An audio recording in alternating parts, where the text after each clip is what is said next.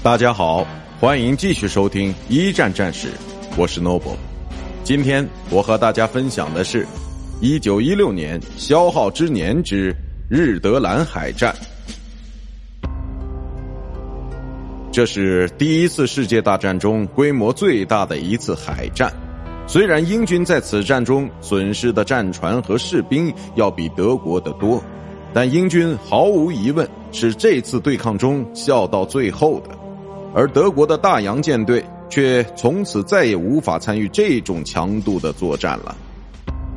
让我们来一起看一下事件的重点：时间：一九一六年五月三十一日到六月一日；地点：北海东部及东北部；结果：德国大洋舰队在击沉了若干艘英国大型战舰后被迫撤退。